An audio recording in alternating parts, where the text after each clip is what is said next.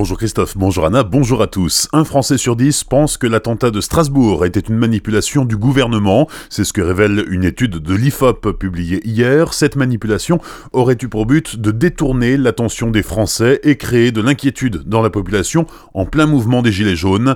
Les sondés qui prônent la théorie du complot sont jeunes et se disent pour 40% d'entre eux proches des extrêmes de l'échiquier politique, le Rassemblement national et la France insoumise.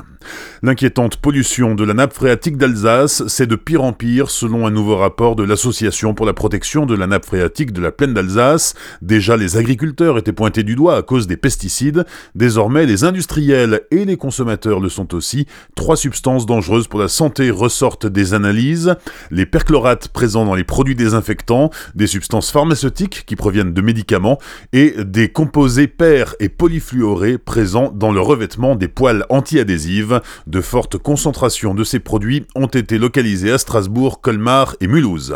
Des recherches vont être menées pour tenter de retrouver un sous-marin de la Marine nationale disparu au large de Toulon en 1968. 52 membres d'équipage, parmi lesquels 5 Alsaciens se trouvaient à bord de la Minerve. Le sous-marin a disparu par 1000 à 2000 mètres de fond. Les recherches s'annoncent complexes et sans certitude d'aboutir, prévient la ministre des Armées, Florence Parly, sur Twitter.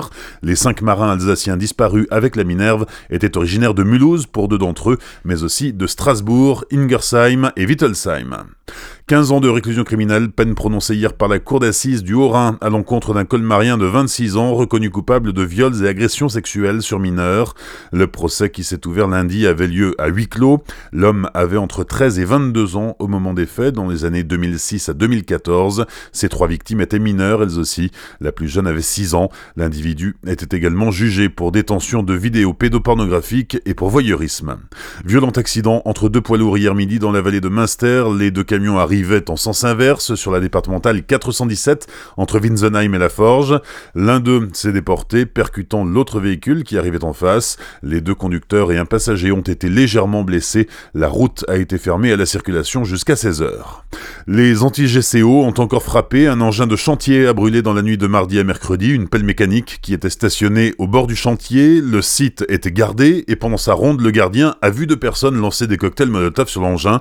Le concessionnaire du chantier Arcos a porté plainte. Mardi déjà, un camion-citerne a été endommagé. Un suspect a été interpellé et placé en détention dans l'attente de son jugement en comparution immédiate.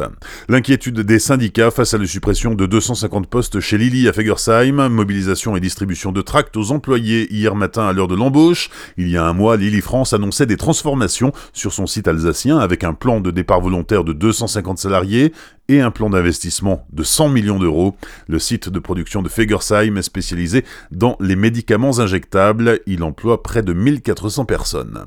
Les grandes manœuvres à Muttersols, la commune restaure la centrale hydroélectrique d'Envir. Deux turbines neuves avaient déjà été livrées en octobre. La troisième est arrivée hier. La centrale restaurée produira de quoi alimenter environ 280 foyers en électricité. Cette restauration s'inscrit dans le cadre du plan climat de l'Alsace centrale, qui prévoit aussi une diminution de la consommation de l'éclairage public et des équipements communaux et l'équipement des salles communales d'une chaufferie biomasse centralisée.